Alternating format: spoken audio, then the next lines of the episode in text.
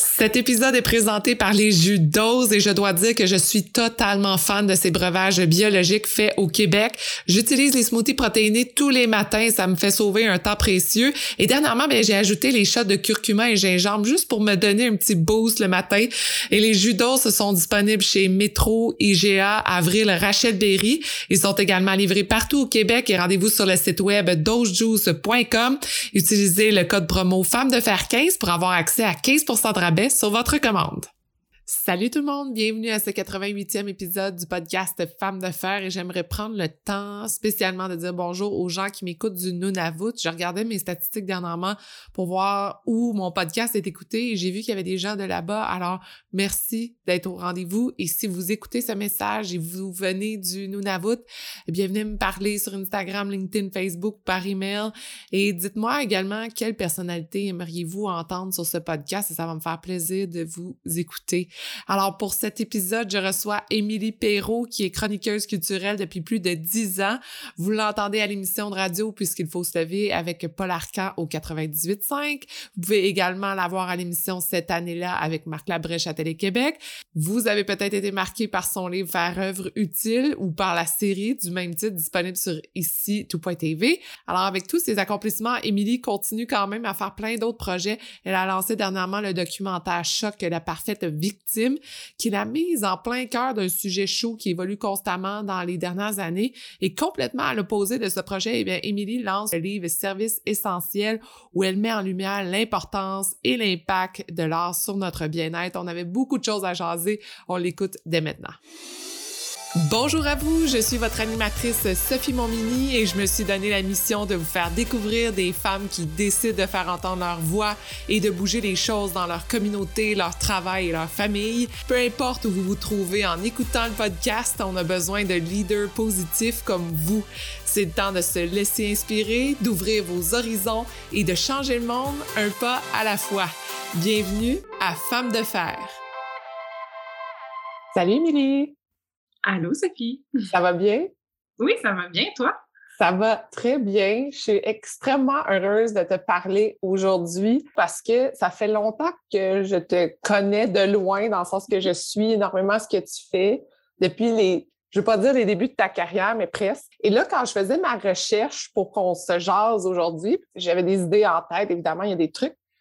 Et là, je me suis mis à lire ta bio, tous tes accomplissements. J'étais comme, ben voyons donc. Là, je sais plus, comme tous les trucs que tu as fait, tous les projets que tu as fait dans la dernière année. J'ai fait, OK, il faut qu'on fasse le bilan de tout ça. Ça, c'est la première raison pourquoi je suis vraiment contente de te parler aujourd'hui. Mais la deuxième raison qui est je trouve que c'est une journée spéciale. En fait, c'est une semaine spéciale parce que tu as sorti, en fait, le documentaire La victime parfaite dans les derniers, dans le dernier, dans les derniers mois. Cette semaine, il se passe quelque chose de spécial au niveau des lois avec un projet de loi, le projet de loi 92. Et je trouve ça le fun qu'on puisse se parler aujourd'hui parce que c'est comme l'aboutissement de quelque chose d'important. J'ai l'impression. Alors, j'aimerais te lancer là-dessus parce que je trouve que c'est un sujet super important et savoir qu'est-ce que ça représente pour toi, ce projet de loi-là.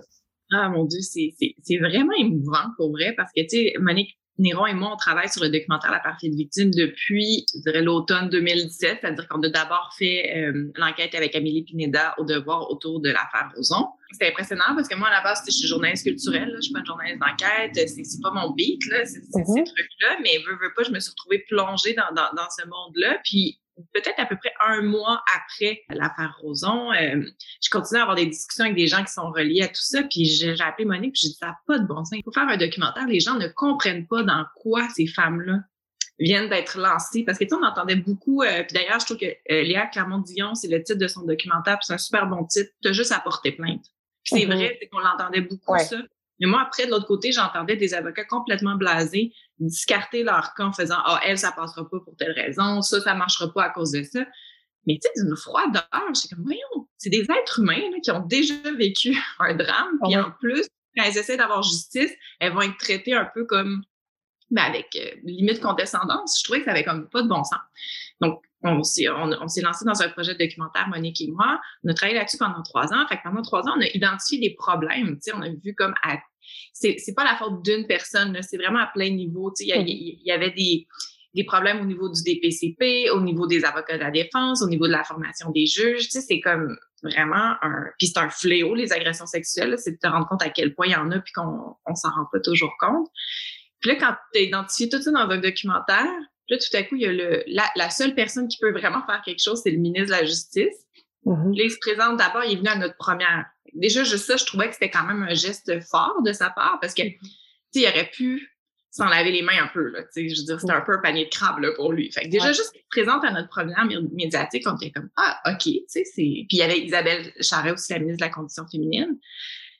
Et là, par la suite, cet été, quand il a annoncé ses couleurs, puis qu'il a lancé son, projet de loi, puis qu'il nous a appelés d'ailleurs juste avant de le faire, là, j'étais OK. Puis donc, cette semaine, on est à l'Assemblée nationale. Ça va être un topo qui va être présenté dans le cadre de, de l'émission L'avenir nous appartient. Donc, on a pu le suivre toute la journée en coulisses du dépôt de projet de loi.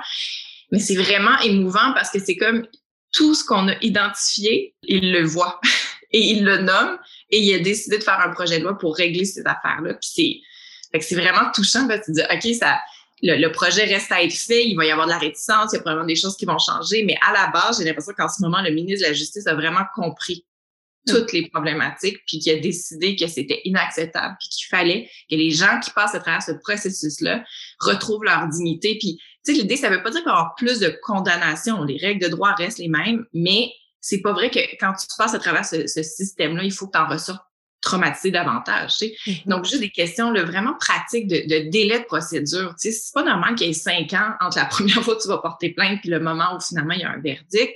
Tous ces petits aspects-là, il, a vu ça. Fait que c'est, ça, c'est vraiment touchant comme documentaire. C'est pas pour ça que je le faisais. Dans ma tête, je pensais jamais que ça pourrait aller aussi loin que ça. Mm. Quand, c'est, je sais pas, ça donne comme un peu d'espoir. Tu sais, il y a beaucoup de cynisme là, dans... en politique, mais cet accès-là, cette semaine, c'est ça que ça m'a ravivé un peu de. Je fais Ah, OK, c'est à ça que ça sert la politique. C'est que tu peux régler des problèmes. Tu sais. Mmh. Et c'est le fun. Ça t'a surpris, cette ouverture-là? Je pense que tout le monde est un peu surpris que ça vienne de Simon Jolin Barrette. Dans le sens mmh. que c'est pas la personne qui s'est le plus exposée euh, je pense que c'est un être très, très cérébral, tu sais. Euh, donc, euh, c'est comme si, puis tu sais, le, le, projet euh, a, été porté avec tellement de cœur, entre autres par Véronique Yvon, par toutes les femmes qui se sont réunies de tous les partis, Christine Labrie, je crois Isabelle Melançon chez les libéraux. D'abord, il y avait Sonia Lebel à la CAQ, après ça, ça a été Isabelle Charret. Mais tu sais que c'est un jeune homme de genre 34 ans qui fasse comme, OK, moi, je ça, ça me parle, ça me tient à cœur, j'y vais ouais, j'ai été un peu surprise, sincèrement. Puis, mm-hmm. comme, tant mieux. C'est vraiment cool qu'ils se sentent concernés euh, par ces sujets-là, parce que c'est pas juste des sujets de femmes. Tu sais, ça, ça concerne tout le monde. Oui. Quand tu faisais ce documentaire-là, est-ce que tout au long du processus, tu, tu disais, OK, c'est c'est too much ou je suis pas sûre du message qu'on va porter, jusqu'où on va se rendre parce que c'est quand même énorme comme projet. C'est un sujet qu'on entend parler depuis tant d'années. En fait, c'est depuis le début des temps que ça existe. Puis dans les dernières années, depuis le MeToo Movement, c'est comme vraiment un sujet chaud, mais extrêmement explosif. Mm-hmm. Est-ce que vous aviez une ligne directrice de dire, OK, nous, on suit vraiment ce filon-là, puis il ne faut pas se perdre ailleurs? Ah, mais c'est sûr qu'on avait peur de se perdre. Je pense que dès que tu fais un documentaire, il y, a, tellement de, de, volets. Donc là, nous, il fallait tout le temps qu'on se ramène à l'idée pourquoi est-ce qu'on attend de ces gens-là qu'elles soient parfaites. Puis là, évidemment, on le sait, c'est pas vrai. Tu n'as pas besoin d'être parfaite. Tu peux avoir une condamnation, c'est pas parfaite. C'est une expression, la parfaite victime. Mais c'est quand même de démontrer toute la pression qu'il y a sur leurs épaules. C'est ça qu'on voulait faire. Donc, chaque bloc du film était vraiment tourné pour se remettre dans les, les chaussures de la victime puis d'essayer de comprendre par exemple, à la première étape, quand ta plainte est refusée au DPCP, comment tu te sens quand tu te fais dire ce n'est pas dans l'intérêt de la justice? Puis même si c'est dit avec politesse, le, procureur, il fait bien son travail, là, puis il n'y a pas choix, il doit en refuser, mais c'est quand même quelque chose de te faire dire c'est pas dans l'intérêt de la justice de mm-hmm. déposer une plainte dans ton cas, alors que toi, tu as vécu quelque chose tu sais, qui, mm-hmm. est traumatisé. C'est vraiment ça notre ligne directrice. Tu sais, euh, on, on essaie vraiment de se ramener tout le temps, OK, mais est-ce que ça va servir le propos? On, on a fait des coupures crève-cœur. On avait le juge en chef de la Cour suprême, Richard Wagner, c'est très, très rare qu'il accorde des entrevues. On, l'avait pour notre documentaire, à il a fallu qu'on le coupe au montage. C'était vraiment crève-cœur parce que du crime. On a travaillé fort, on a un super accès, mais ça venait pas appuyer, la, puis je veux pas dire que ça venait pas appuyer la thèse du film. Ce qu'il disait, il était très... Euh, il y avait vraiment une ouverture d'esprit, tout ça, mais ça fitait pas. On appelle ça un peu la loi du film. Là. Il y a comme un mm-hmm. moment où ton film te le dit comme là, il est parfait, faut plus toucher à rien. Puis lui, on n'arrivait pas à l'insérer nulle part. Donc, euh, fallait comme toujours garder ça en tête. Puis sinon, mm-hmm. euh, l'autre aspect, je te dirais, qui était quand même stressant, c'est que c'est un peu un film sur un événement d'actualité. Fait que là, tu as mm. toujours l'impression que tu te fais dépasser par l'actualité. Fait que là, faut que tu réserves. Puis là, en plus, avec la pandémie, il sortait jamais. Fait que ça, ça, ça a été difficile, ce bout-là, où nous, on, il était prêt, le film, là, tu sais, je dirais mars 2021, euh, il était prêt. Puis là, on attendait, on attendait, on attendait. Fait que finalement, quand on a dit le go, on lance le, le, 30 juin. On savait là, que l'été, c'est pas nécessairement la période des documentaires, mais à un moment donné, au-delà de tout ça, il fallait que, que, que, le débat se fasse. Puis nous, on, on, sentait vraiment fort, Monique puis moi, que c'était le temps de le sortir. Puis aujourd'hui, je suis vraiment contente parce que le regarde avec la loi et tout ça. Je dis pas que le film est passé date. Allez le voir quand même quand il va être disponible en location, mais il explique en fait pourquoi il fallait en venir à ce projet de loi-là. J'imagine, comme quand tu dis fallait que le film sorte, il était prêt. Mais est-ce que tu penses, par exemple, qu'il y avait un timing là, quand il est sorti, pour que les ministres, les gens l'écoutent et fassent comme Ah là, c'est faux, c'est plus fort, là. il y a un message. Là on dirait qu'on ne saura jamais le la poule et tout ça. Moi, je pense que, sincèrement, il y avait le rapport euh, qui s'appelle Rebâtir la confiance. nous, on le savait pendant qu'on faisait le film qu'il y avait ce comité-là qui travaillait sur les mêmes enjeux que nous. On a même fait une demande, on voulait les suivre dans leurs euh, travaux, ils ont refusé. Mmh. déjà, ça, c'était un peu stressant. Quand ils ont sorti leur rapport avec 190 recommandations qui allaient vraiment dans le même sens que notre film, là, c'est sûr que notre premier réflexe, c'est de dire, oh mon Dieu, on n'est pas ça y est, notre, film est passé date, tu sais. ben non, au contraire, on vient juste appuyer, on vient juste mettre une autre couche. Puis je pense que le rapport, il, était très clair. Euh, tu sais, quand tu dis qu'il y a 190 recommandations, ça veut dire qu'il y a de la place à l'amélioration. Les experts se sont penchés là-dessus puis on dit voilà tout ce qu'on pourrait faire pour améliorer. Mais nous, ce qu'on est venu ajouter, c'était vraiment de la couche d'émotion. Tu sais, c'est pas émotif lire un rapport. Tu sais, oui, tu, vois ce qu'il dit, mais quand tu es assis dans une salle de cinéma, que tu es captif pendant 90 minutes, puis que tu reçois cette charge-là, les témoignages des gens, euh, tu sais, Marcel dans le film, qui est un, homme tellement éloquent, puis qui t'explique c'est quoi un contre-interrogatoire, puis comment lui, il l'a vécu. Il, y a, vraiment une couche de plus. J'ai l'impression que tout était déjà en place. Au niveau politique, on s'était déjà intéressé à la question, mais le film est venu en rajouter une couche d'émotion. Puis je pense que ça prend de l'émotion pour faire changer les choses aussi. tu sais. Mm-hmm. Puis des fois, les rapports sont tablettés. Fait que je sais pas, est-ce que celui-là aurait été tabletté? Peut-être pas. Mais est-ce que ce serait allé aussi loin sans le film? Tu sais, on le saura jamais. Je vais être très, très humble là-dedans. C'est pas à cause du film qu'il y a eu le projet de loi. Là. Tu sais, il y avait déjà des trucs en place. Mais tu sais, le projet de loi s'appelle euh, un tribunal spécialisé en matière de violence sexuelle et violence conjugale et portant sur la formation des juges en ces matières. Mm-hmm. Le petit et portant sur la formation des juges, mm. je, le prends un peu personnel. Je pense que le, le film a démontré, on a une portion où on a le juge Camp, qui était ce juge d'Alberta qui avait dit à une victime, pourquoi est-ce que tu n'as pas euh, serrer les genoux mm-hmm. et qui vient admettre qu'il était totalement ignorant puis que depuis il a fait des formations puis qu'il a compris la neurobiologie des traumas puis que ce qui se passe c'est que d'autres juges suivent ce genre de formation là puis les juges en suivent déjà des formations là ça existe le seul truc c'est que c'est pas obligatoire c'est vraiment sur une base euh, volontaire mm-hmm. Puis c'est tellement des crimes particuliers que ça a un impact, la façon dont tu reçois un témoignage d'une victime qui peut, parfois, elle peut ne pas avoir l'air crédible. Parce que son, son, son, témoignage est décousu, ça s'en va par, dans plein de directions. Mais quand tu comprends la neurobiologie des traumas, l'impact que ça a eu sur son cerveau, c'est sûr que la façon de raconter l'histoire ne sera pas chronologique. Fait toi, quand vient le temps d'étudier est-ce que cette personne est crédible ou pas, ben inconsciemment, tu as des billets parce que toi, tu dis, ben, il me semble que lui, dans, dans sa tête, ce juge-là, là, lui, s'est dit pourquoi, c'est pourquoi il n'a pas essayé de quitter la pièce? Mais était freezée, était gelée, la fille. Mais si tu n'as même pas cette option-là dans ta tête, ben ça se peut que ça, ça vienne biaiser ton jugement. Donc, c'est ça l'importance de la formation pour les juges, puis que ce soit dans le, le nom du projet de loi. Je trouve que c'est quand même gothique. Je trouve ça intéressant parce que j'ai eu une discussion dernièrement avec la psychologue Rosemarie Charret où elle parlait justement de la montée des féminicides au Québec et pour elle, une de ses observations, c'est que ça ne se réglera pas nécessairement par des lois, mais ça va mm. passer majoritairement par l'éducation. Ici, elle parlait beaucoup au niveau des parents avec leurs enfants parce que ça commence dans tous les sens. Mais, ben oui. mais avec ce que tu me dis, dans le fond, c'est surtout les paliers d'éducation et de ne jamais arrêter finalement d'être curieux et d'avancer plus loin parce que le discours change toujours. Ben vraiment, puis je pense que c'est ça, c'est la beauté de, de, de l'exemple du juge Cam, puis qui pour nous était tellement frappant, puis quand il nous a dit oui, qu'il a accepté notre entrevue, on était comme, il a jamais donné d'entrevue à la caméra, c'était un peu euh, spécial ce moment-là.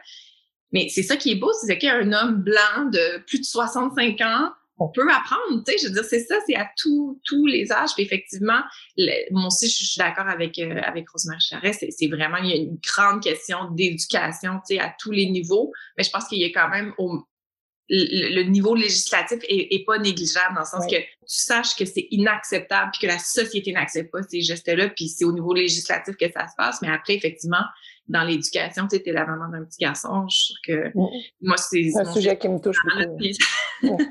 Je suis un peu la fruit du consentement là tu sais je, je vais être sûre que ça le message passe. Mais c'est une discussion qu'on commence à, de mettre, à mettre de plus en plus de l'avant aussi. Tu sais, Je pense que des films comme le tien, mais aussi tout ce qui se passe sur les réseaux sociaux, tout ça amène à dire, OK, ça devient populaire, entre guillemets, et ça devient un discours plus courant, alors qu'avant, tout, se passait un peu en arrière, puis on savait pas trop comment. Et, et ça, le silence, ça ne sert que les agresseurs. Parce que eux, c'est facile. Moi, je suis euh, obsédée par l'histoire des gymnastes euh, aux États-Unis. Je ne comprends pas comment un homme a pu faire genre 400 victimes. Ça n'a aucun sens. Mais parce qu'ils réussissaient à toutes les faire taire. Fait que les filles voulaient pas s'en parler entre elles. C'est ça, c'est l'exemple de justement le l'omerta, le tabou. Plus c'est tabou ces sujets-là, plus ça dure les agressions. Fait que le moment où, tu sais, dans notre film, on a une petite fille de 9 euh, ans qui prend la parole à visage découvert, puis qui dit, moi, quand j'étais petite, j'ai été euh, agressée. il a fallu qu'on aille en cours euh, pour avoir l'autorisation, parce que normalement, un enfant peut pas témoigner comme ça quand elle est passée à travers la, la cour le tribunal jeunesse. Ses parents, évidemment, étaient d'accord à ce qu'elle vienne témoigner dans notre film, mais il fallait quand même aller demander la permission à un juge. Puis c'est sûr que la première réaction de tout le monde, ça a été de dire oui, mais est-ce qu'elle va le regretter quand elle va être plus vieille? Aujourd'hui, elle a 9 ans. Puis elle, la petite fille, ce qu'elle disait, c'est parce que là, nous, ce qu'il nous demandait, c'était de brouiller son visage. Mm-hmm. et, et, Charlotte, elle voulait pas, parce qu'elle dit, moi, si vous brouillez mon visage, c'est comme de dire que je devrais avoir honte. Mais moi, j'ai pas honte de ça. Mm-hmm. Parce qu'elle, dans, dans, sa, dans sa rédemption avec sa psychologue, avec ses parents, ça a toujours été, on en parle ouvertement. Dans sa classe, les enfants sont au courant que Charlotte a vécu une agression quand elle était plus petite. C'est pas un sujet tabou. Et là, tout à coup, nous, on la met dans notre film, puis on lui demande de se brouiller le visage. Ça n'a aucun sens. Donc, on est allé, il y a eu vraiment une audience devant un juge euh, du tribunal jeunesse qui était pas du tout convaincu au départ. Et finalement, l'avocate a, vraiment démontré à travers une évaluation psychologique de Charlotte, le témoignage de Charlotte, le docteur Gilles Julien également euh, est venu euh, plaider en sa faveur.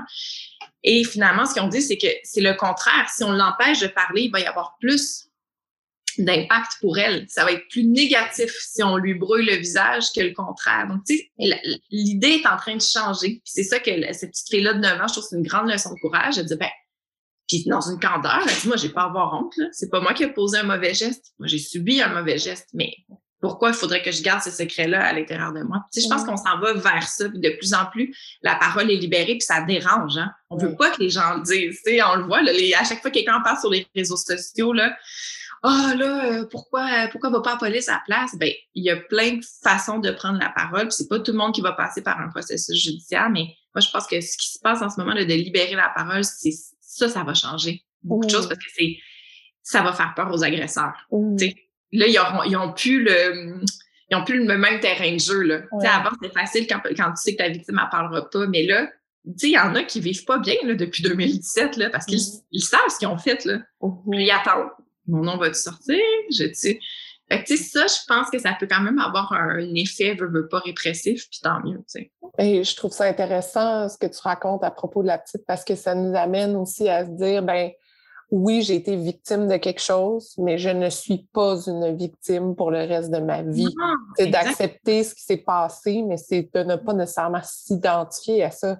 Parce que si on s'y bloque, après, c'est nous qui restons bloqués. Puis là, là-dedans, il y a la Fondation Marie-Vincent qui fait un travail extraordinaire à accompagner les enfants, tu sais. Puis moi, je pense que quand ils sont prêts à cet âge-là, il y a beaucoup plus d'espoir pour eux de, de guérir euh, autant qu'on peut guérir de ce genre d'événement-là. Oui, oui, oui. Et pour avoir discuté avec des gens de la Fondation, euh, je sais qu'il manque énormément de ressources. Donc... Oui, mais là, le, ministre a débloqué de l'argent récemment. Quand il a entendu parler de la liste d'attente de deux ans, il a, envoyé quand même, je pense qu'ils ont reçu 900 000. Mais tu sais, c'est ça. Je pense que plus on en parle, leur travail est essentiel.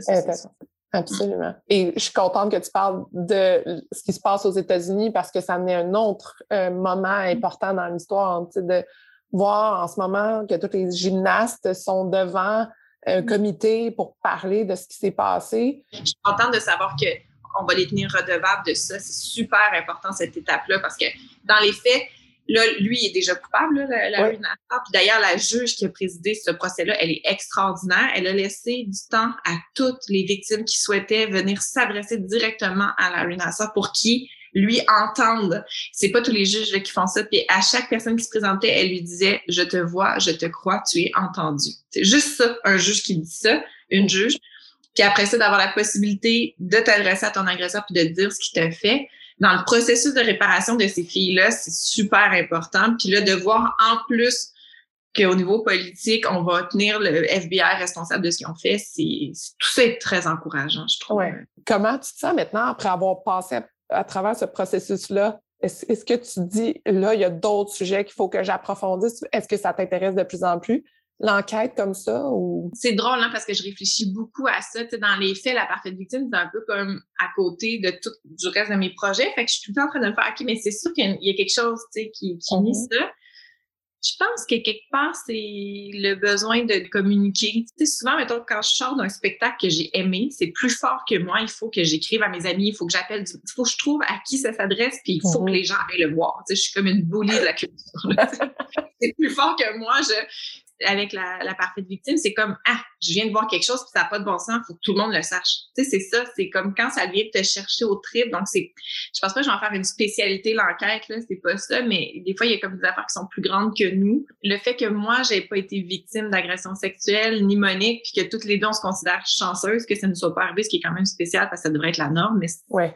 c'est pas la norme. Là. Mm-hmm. Mais tu sais, ça, on arrivait un peu comme je sais pas des alliés on, a porté ça à bout de bras, puis il n'y avait pas vraiment de raison personnelle de le faire autre que de constater que tout ça n'a pas de bon sens. Je ne pas que ça a été difficile au moment de la sortie. Là, il y a eu vraiment des critiques c'est euh, dur. Là. Puis euh, moi, je suis pas habituée d'être là-dedans. Là. Je suis vraiment dans, je suis dans la culture, faire œuvre utile. C'est, Tout le monde s'aime. Mais oui, euh, Paul Arcand, il m'appelait l'oasis de bonheur. Là, comme c'était ça mon rôle dans l'émission. C'est comme moi, quand j'arrivais, on se calme, là, on va écouter de la musique, on va parler de lecture. Là, je me retrouve au cœur d'une espèce de grosse tempête, puis ça. Fait que, il y avait un peu d'insouciance. On le savait que ça dérangerait. Je pense qu'il y avait aussi quand même un peu d'insouciance à travers tout ça. je pense pas que je savais à quel point ça ébranlerait euh, les colonnes du temple. Puis, tu sais, tant mieux. Je pense que des fois, ça prend un peu d'insouciance parce que sinon, on ferait jamais rien. Tu l'aurais pas fait. Il m'avait dit, euh, il va arriver telle, telle affaire. J'aurais peut-être dit, oh, OK. Puis, en même temps, tout ça est comme un peu euh, effacé par le fait que concrètement, quand je vois qu'il y a un projet de loi qui est déposé, c'était quoi là d'avoir deux, trois critiques désagréables aussi. Est-ce que tu as ouvert ton téléphone et tu as fait euh, qu'est-ce qui se passe? Nous, les, critiques sont venues beaucoup, entre autres, du DPCP. On savait que le DPCP serait pas content. Au début, ça allait quand même bien, c'est comme deux, trois textes. Sophie Durocher, particulièrement, pas, ce qui est bizarre, c'est que Sophie Durocher, quand elle est venue à la conférence de presse, au visionnement de presse, elle a pleuré, puis on a parlé, puis elle avait semblé être très, très émue par le film elle nous a posé des questions qui étaient quand même, euh, elle remettait des trucs en, question, puis c'était bien correct, puis on, lui a répondu. Et là, tout à coup, deux semaines plus tard, c'est comme le film euh, vaut rien. Euh, tu sais, c'était vraiment comme ah, OK. Changement de direction.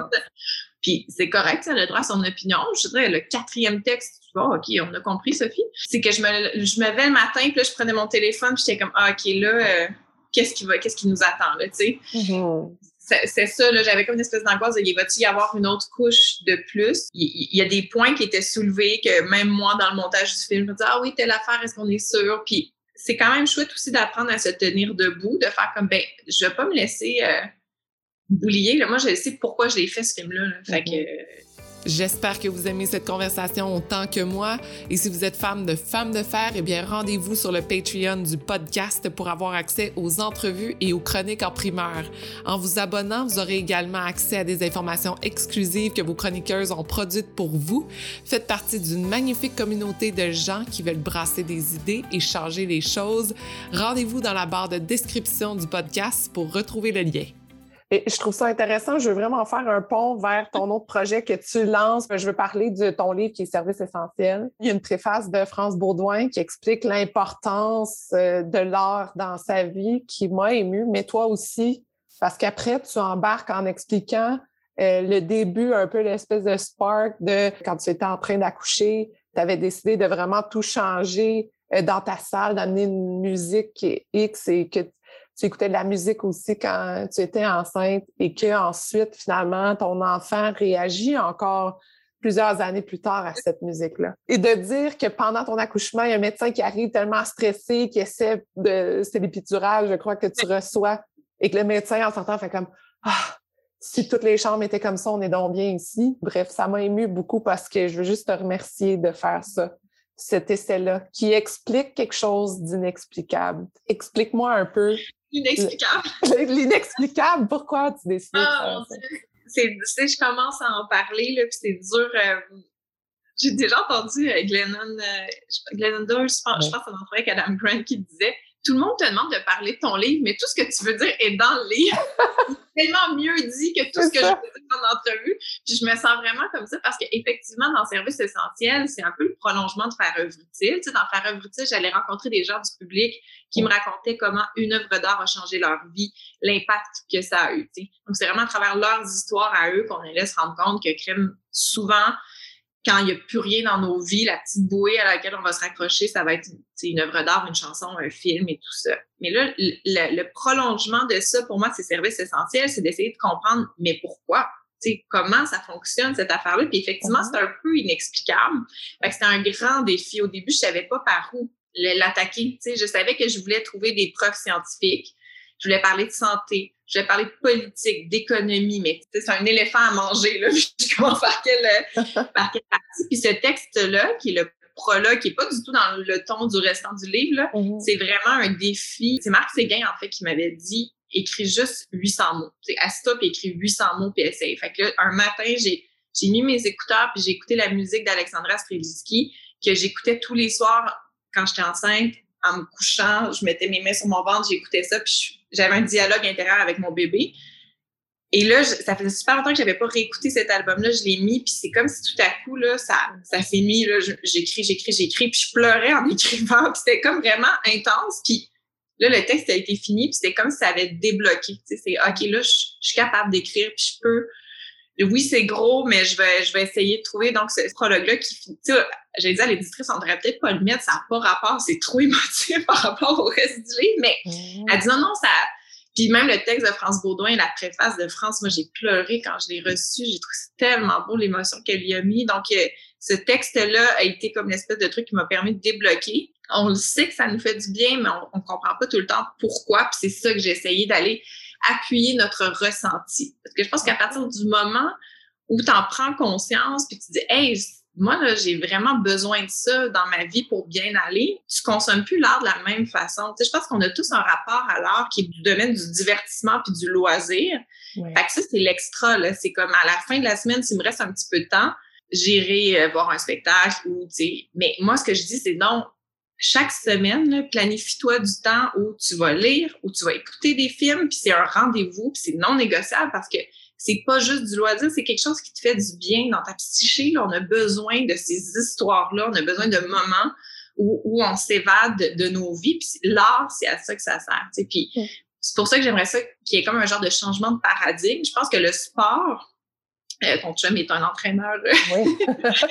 je veux dire, les gens se font des programmes là, d'entraînement. Puis pourquoi on le fait? Parce que c'est bon pour notre santé physique. C'est intégré. Il euh, faut manger des fruits, des légumes. On a besoin de ça. Mais moi, je pense qu'il pourrait y avoir l'équivalent en culture. De dire, OK, ben, c'est quoi les portions de culture que je devrais consommer à tous les jours parce que ça m'aide à vivre. L'expression euh, un esprit sain dans un corps sain, mais on le sait comment garder un corps sain, mais comment on garde l'esprit mm. sain. C'est ça que j'essaie de démontrer. Mais ben, est-ce que tu crois que l'esprit, justement, parce qu'on, je le disais au début, c'est l'invisible, on ne peut pas le quantifier. Et ce que mm-hmm. je trouvais intéressant dans ton essai, c'est qu'entre autres, tu disais, je veux juste lire euh, ce que tu as, écrit, c'est de l'expérience a démontré que la lecture était l'activité la plus bénéfique, qui soit pour réduire le stress devançant la marche ou le fait de boire du thé. Le taux de stress diminuerait de 68% après seulement six minutes de lecture. Et juste ça, pour moi, ça m'a. Je me dis, ah, OK, on met un chiffre sur quelque chose qu'on ne sait pas ou qu'on ne comprend pas, parce que de dire, euh, je mange bien, je m'entraîne, je bouge, tu vois un effet, tu, le vois. Mais de dire j'ouvre un livre puis je lis pendant six minutes, est-ce que c'est vraiment le livre de six minutes qui m'a fait du bien ou c'est que c'est de voir un peu. Tu sais, je pense qu'il y a ça aussi. Puis moi, moi ma peur, c'est tout le temps de me faire reprocher par les artistes de rendre ça trop utilitariste. Tu sais, puis c'est pas ça que je veux faire. il y a effectivement une part de. Il y a quelqu'un dans le livre qui dit euh, que quand il y a de la peine, il écoute un album de Bob Dylan, puis qui veut même pas essayer de comprendre pourquoi ça marche. Tu sais, mhm. Il veut pas y aller dans cette zone-là, ça marche, c'est tout. Je pense qu'il y a effectivement une petite part de croyance qui est importante aussi pour, parce que, tu sais, on peut pas effectivement le quantifier tant que ça, mais je pense quand même qu'on peut reconnaître que ça, physiologiquement, c'est ce que cette étude-là démontrait, ben, prendre un livre, ça diminue ton stress parce que moi, ce que je crois, mon hypothèse, c'est que ça te sort de toi. Mm-hmm. Je pense que le, le, malheur est beaucoup à l'intérieur de nous, là, quand on est tout le temps euh, repenché sur notre petite personne, puis notre petit nombril, puis c'est donc pas facile ma vie, puis tout ça. Mais je trouve que, tu faisons le geste de, de, de, lire un livre, c'est que tu sors de toi, puis tu plonges dans un autre univers, puis tu sais, peut-être qu'on a besoin de ça, Mané, de, de sortir de nous, puis de, de, de, plonger dans, dans autre chose. Puis je comprends que ça peut avoir un, un effet euh, bénéfique. Caroline Dawson que je reçois dans le, parce que j'ai fait un petit podcast euh, entourant la sortie du livre pour euh, essayer de démocratiser un peu les, les idées qu'il y a dans le livre. Puis Caroline Dawson, qui est une autrice, me racontait qu'elle, ses enfants, quand ils se font mal, ils disent Je veux un livre. C'est ça leur, euh, tu sais, le, le Becky Bobo là, de ses enfants, c'est un livre. Parce qu'ils ont comme associé, ça, c'est le moment doudou. Donc, ils se font mal, ils vont chercher un livre. Je, trouve ça tellement beau. Là. Ouais. Et toi, comment tu l'as intégré, l'art, dans ta vie? Comment c'est arrivé? J'ai étudié en secondaire, là, mettons, j'étais dans une option théâtre. J'adorais ça. J'ai trippé ma vie, mais on dirait que très ça a été clair que c'était pas tant d'en faire que j'aimais, que j'avais. Ce que j'aimais, c'était voir les autres. J'avais hâte de voir mes amis. Je les trouvais bons. Je les trouvais. Donc, il y a tout le temps eu ce, côté-là. Puis, euh, quand je suis en secondaire 5, je me suis abonnée avec mes amis au théâtre à Joliette. On allait voir des pièces. On se sentait adulte. C'était comme, oh, wow, je suis abonnée au théâtre. Mais c'est vraiment comme ça. Puis, par la suite, quand j'ai étudié en ATM à Jonquière, en arrière de la tête, je me suis toujours dit, ah, je, rêverais d'être journaliste culturelle, mais je, je le verbalisais pas parce que je trouvais que c'était impossible. Dans ma tête, je pensais que ça marcherait pas. Je, me disais, je connais personne dans ce milieu-là et tout ça. Puis finalement, de fil en aiguille, j'ai eu la chance, comme très, très tôt, en fait, de réaliser ce rêve-là. moi, à 22 ans, j'ai été journaliste culturelle. ça a été bizarre, en fait, parce que j'ai fait, wow, c'était mon rêve de ma vie. Puis là, j'ai 22 ans, je viens de l'atteindre. C'était un peu bizarre. Mais après, tu te rends compte que je veux dire, mon rêve, c'était pas juste d'être journaliste culturelle, mettons, c'était d'être bonne. Mhm. Puis il était loin d'être atteint. Là, mettons, c'était une première étape de, de, de plein d'autres choses. C'est ça, la place que ça prend dans ma vie, c'est ce que j'aime faire, c'est ce qui me nourrit. Puis d'autant plus, c'est naturel pour moi parce que, comme je te dis, quand je sors d'un spectacle, j'ai toujours envie d'envoyer le plus de gens possible voir le spectacle. Est-ce que l'art t'a aidé à passer à travers la réalisation du documentaire? Ah, c'est une bonne question sûrement à mon insu. C'est ça, hein? Mm-hmm. Quand moi je dis à tout le monde, vous devez être conscient de ça, puis je suis la première à pas en être consciente. Mm-hmm. Quand je faisais faire œuvre utile, souvent les gens me demandaient quelles ont été tes œuvres utiles. On dirait que j'ai de la mm-hmm. difficulté à répondre parce qu'il y a tellement de petites affaires. J'ai dû écouter de la musique. Tu sais, moi, ça m'a ça, m'a quand même beaucoup manqué là, pendant la pandémie, toute l'art vivant. C'est vraiment ce, ce bout-là, ça me manque. Puis encore cette semaine, j'avais un peu un vague à l'âme, là, puis là, j'ai fait, hey, c'est quand la fois que je voir un show? Ah, OK, ça fait vraiment longtemps, là, puis il faut que je le planifie, puis il faut que je remette ça à mon agenda. Puis on dirait qu'au-delà de ça, les gens à qui j'ai beaucoup pensé, moi, pendant la pandémie, c'était tous les autres aussi qui travaillent en culture, tu sais, qui, les programmateurs, les, tu sais, au-delà des artistes, là, il y a tout le monde, il y a une industrie dans ce monde, dans ce milieu-là, tu sais, particulièrement, mettons, les, à la deuxième vague, là, les, quand on était avec les que tout a fermé le 1er octobre, là, mon cœur était vraiment avec, mettons, les programmateurs, ça fait six mois qu'ils travaillent. Là, ils ont rebâti une programmation avec une plus petite jauge de, de, de, de spectateurs et tout ça. C'est comme ils ont monté une grosse roche jusqu'en haut, puis là, ça redescend, il faut recommencer encore. On dirait que c'est, mm-hmm. c'est à ces gens-là que je pensais, me crime, ce que vous faites, c'est tellement important. Puis mm-hmm. je, je, pense qu'ils se sentaient invisibles.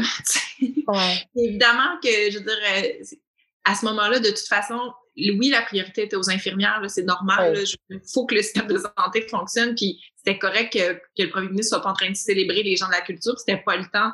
Mais moi, ce que j'espère juste que avec le livre, c'est de leur dire, hey, moi, je le vois ce que vous faites, puis merci de le faire, puis c'est important, tu sais. Euh, donc, euh, c'est pour ça que j'ai appelé ça service essentiel, parce que c'est essentiel d'une autre façon, mais ça l'est tout autant quand même, puis il faut le souligner, tu sais. Oui, tu sais, pour venir euh, d'une famille du milieu médical, mm-hmm. puis moi, d'avoir pris la tangente plus artistique, je me rappelle que des fois, je me disais, ouais, mais moi, je suis pas en train de sauver des vies, là, donc, tu sais, c'est pas vraiment nécessaire. Puis, un année, une de mes sœurs m'avait dit, tu sais quoi, quand j'ai passé la journée à essayer de sauver des vies, justement, puis que j'arrive le soir, puis que je peux lire ou que je peux écouter de la musique ou je peux m'asseoir devant une émission de télé, c'est ça qui, moi, me sauve ma vie ou mon, ma sanité d'esprit.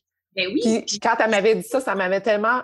Ah, ah, OK. Il y a toute une roue, puis on est tous reliés l'un à l'autre. Puis on a, on, a tous euh, ça dans quoi on est bon il y a ça aussi. Je veux dire, moi, je pense que je serais pas une bonne neurochirurgienne. Là, Chacun son ton, ton, calling, ta vocation, puis après, mais je suis d'accord, c'est ça. eux, ils ont besoin de ces moments-là justement pour décrocher, puis ça prend des gens qui s'y investissent. Puis moi, comme je dis, tu sais, mon, mon, chum est, euh, est chanteur. Puis tu sais, quand je vois tout le, le temps qu'il met à écrire une chanson, moi, j'ai pas ce temps-là dans ma vie. Là, j'ai pas. Euh, des mois à passer sur un texte, une mélodie. Mais par contre, quand je l'entends, la chanson, en trois minutes, qu'elle vient me faire du bien, ben merci que quelqu'un ait pris le temps de l'écrire, cette chanson-là. Moi, j'avais pas le temps de l'écrire. Avec tous les projets que tu fais, parce que tu es aussi, es à la radio, tu es à la télé, euh, tu as des enfants. Euh, je sais que tu parlais dans ton livre, je pense que je pourrais pas être chroniqueuse culturelle si je veux des enfants, ou tu as déjà évoqué cette, cette façon-là de voir comment maintenant ça fait partie de,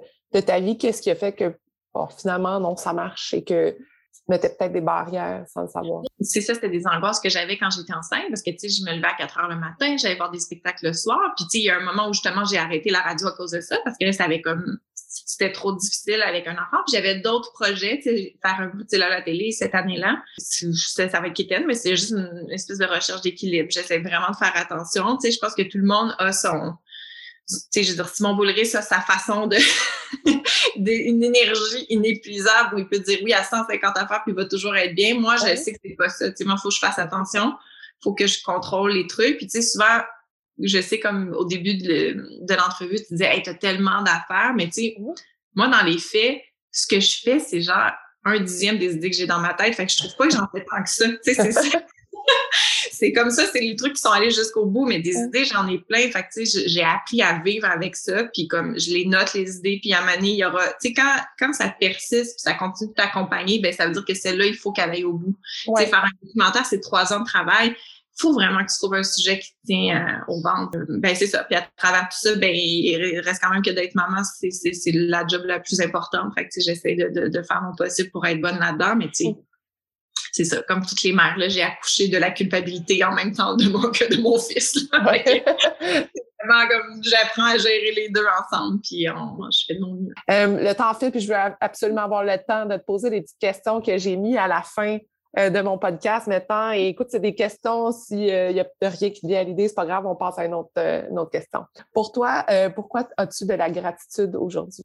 Parce que je suis dans une maison que j'adore à Saint-Élie de Caxton. Puis à chaque fois que je viens ici, là, j'ai comme tout se dépose. Puis euh, j'ai vraiment beaucoup, beaucoup de, de, gratitude euh, pour ça, pour cet endroit-là, d'avoir euh, la chance d'avoir un endroit où je me sens aussi bien, aussi reposée. J'ai beaucoup de gratitude. Tu as eu la paix de la nature? Oui, un peu, mais en fait, c'est que moi, j'habite à Montréal, mon chum habite à Québec. Donc, Saint-Élie, c'est le c'est le juste milieu. Fait que plutôt que de se taper la vin, quand on n'a pas les enfants, on se rejoint au juste milieu. Et merci à Saint-Élie d'exister. Ah, pour plein de raisons.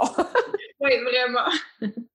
Une source d'inspiration intarissable. Complètement. Puis, tu sais, une fois que tu habites ici, c'est là que tu te rends compte que Fred, tu la force de son imaginaire, c'est impressionnant. Puis en même temps, c'est vrai que les gens, il y, a, quelque chose, il y a une chaleur humaine ici très, très forte, mais ça reste quand même, moi, je suis très, très impressionnée de, tout ce que Fred a réussi à créer à partir de cet endroit-là. Euh, ça veut dire quoi pour toi un leader positif? Et c'est quelqu'un qui sait reconnaître la force de tout le monde puis les pousser un peu plus loin. Tu sais, euh, tout de suite, je pense à Paul Arcand. C'est pour moi, Paul Arcand mm-hmm. était un, un leader positif, un mentor. Euh, quand il est venu me chercher, j'étais juste la remplaçante, j'étais comme le plan B. Puis là, je voulais pas vraiment y aller. J'étais un peu comme ah, c'est un, horaire pas facile le matin, tout ça. Puis il m'a juste dit ben, moi je trouve que tu as des forces, mais il me semble que tu pourrais aller plus loin. Puis juste oh! ça.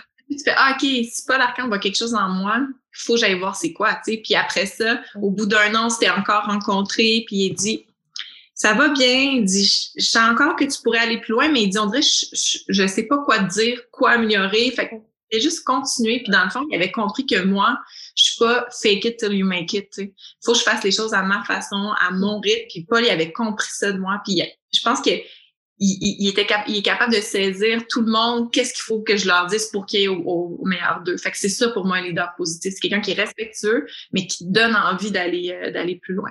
Oui. On dit que ce genre de personne-là est important.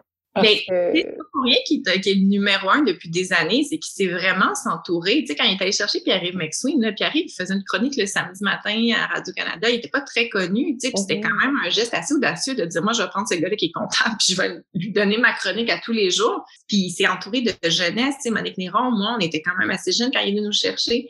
Et il voulait avoir le contrepoids de dire, ben moi, je suis un homme d'un certain âge, il faut qu'autour de ma table, toute la société soit, soit recréée, dans le fond. Donc, euh, oh. Très précieux.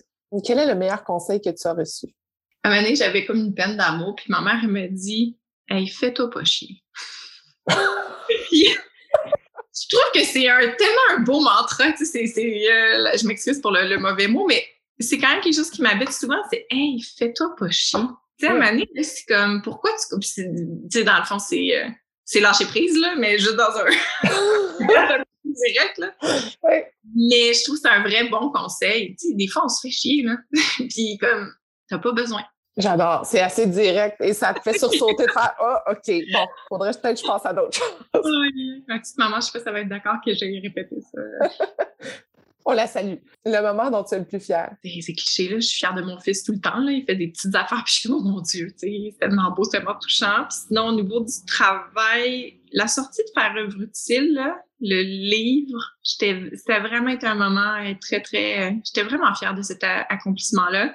Le plus récemment, c'est sûr que euh, ce qui se passe avec le documentaire, là, puis tout ça, il y a quand même, ouais, il y a un peu de fierté aussi autour de ça. Le soir de la première, c'était assez galvanisant.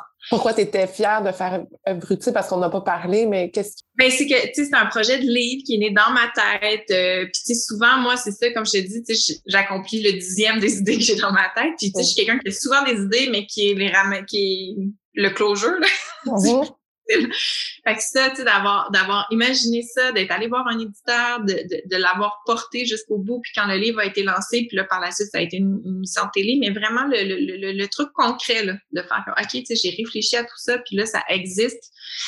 Puis il y a d'autres personnes qui peuvent se l'approprier, puis je m'en fais encore parler de, de ce livre-là. Donc, ouais, il y a beaucoup de fierté autour de ça. Quel livre que tu lis en ce moment? Hmm, le livre que je suis en train de lire en ce moment, euh, Dis merci, de Camille Paré-Poirier. C'est de la poésie, mais sous forme de récit, tellement bien écrit. C'est elle, dans le fond, dans son adolescence, elle a vécu, euh, elle a été hospitalisée vraiment souvent, mais elle trouve une façon de raconter ça. Euh, il n'y a pas de pudeur, en fait, elle raconte tout. Mais c'est, c'est super touchant. C'est un gros coup de cœur que j'ai en ce moment. Puis tu sais, quand tu tombes sur un livre que t'aimes, là, j'ai comme je le lis, puis j'ai goût de le lire vite, en même temps j'ai goût de le lire pas trop vite parce que c'est bon. Puis je veux ouais. Dernière question, qu'est-ce que ça veut dire pour toi, femme de fer? Forte, évidemment. Je pense que c'est la première image qui me vient. Puis je pense que de façon générale, euh, on l'a à l'intérieur de nous. Il y a quelque chose de tellement résilient. Puis euh, je veux pas utiliser des grands termes, mais il y a quand même une société patriarcale dans laquelle on vit. Pour survivre à travers tout ça, pour réussir, ben, ça prend une certaine force j'ai beaucoup de, réflexions aussi ces temps-ci sur le, côté parfois un peu ingrat de la maternité.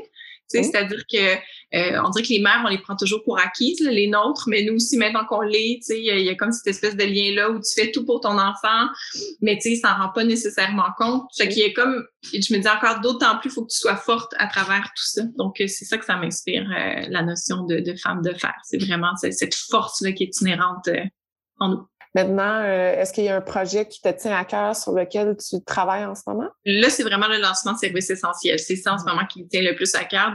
J'espère être capable de bien communiquer. En fait, c'est ça que j'ai peur. C'est que, on se disait tantôt, c'est inexplicable. Mm. Alors, j'espère être capable de bien, euh, de bien l'expliquer. C'est ça qui m'habite euh, le plus en ce moment. En terminant, si les gens veulent te suivre, te contacter, comment font-ils? Sur Instagram, je suis là, Émilie Perrault. J'ai ma page Facebook aussi professionnelle sous le nom de Émilie Perrault. Donc, c'est principalement les deux endroits où je suis le plus. J'ai un compte Twitter, mais euh, des fois, Twitter, je trouve que ça prend beaucoup de...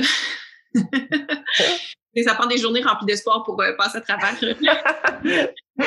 Donc, c'est principalement plus euh, sur Instagram puis sur ma page Facebook. Puis aussi, j'invite les gens, dans le fond, tous les épisodes de Faire un fruitif sont disponibles sur tout.tv. Donc, il y a trois saisons, c'est terminé. Il n'y aura pas d'autres saisons pour Faire un fruitif, ça n'a pas été mhm. renouvelé. Donc là, c'est comme si toute l'œuvre maintenant est complète, disponible. Donc, euh, j'espère que les gens vont aller euh, euh, découvrir la série documentaire parce que c'est pas tout le monde qui sait que le livre a été transposé en série documentaire. Donc, c'est mhm. disponible sur tout.tv. Et il y a le documentaire aussi qu'on invite les gens à aller voir, qui est toujours au cinéma? Non, il n'est plus au cinéma. Il va être bientôt disponible en location, je crois, à partir du 28 septembre. C'est le louer. Puis il va être diffusé à la télé, à Radio-Canada un peu plus tard. Euh, la fin de l'automne. Et Service essentiel sort euh, en librairie. Tu as raison, le 5 octobre prochain. Génial. Ben, écoute, merci beaucoup, Émilie, de ton temps, de cette magnifique conversation. Je te souhaite bonne chance avec tous tes projets et j'ai hâte de te voir encore évoluer parce que j'ai l'impression que tu as encore beaucoup de choses à offrir. Merci mm. beaucoup, Émilie. Merci à toi, Sophie. Bonne journée. Merci d'avoir écouté l'entrevue jusqu'à la fin. J'ai énormément de gratitude pour votre présence et j'espère que vous êtes totalement inspirés. Si vous voulez garder contact, rendez-vous sur le Instagram de Femmes de Fer et vous pouvez également vous abonner au Patreon de Femmes de Fer pour encourager l'équipe à produire encore plus de contenu pertinent pour vous. Je vous souhaite une magnifique journée.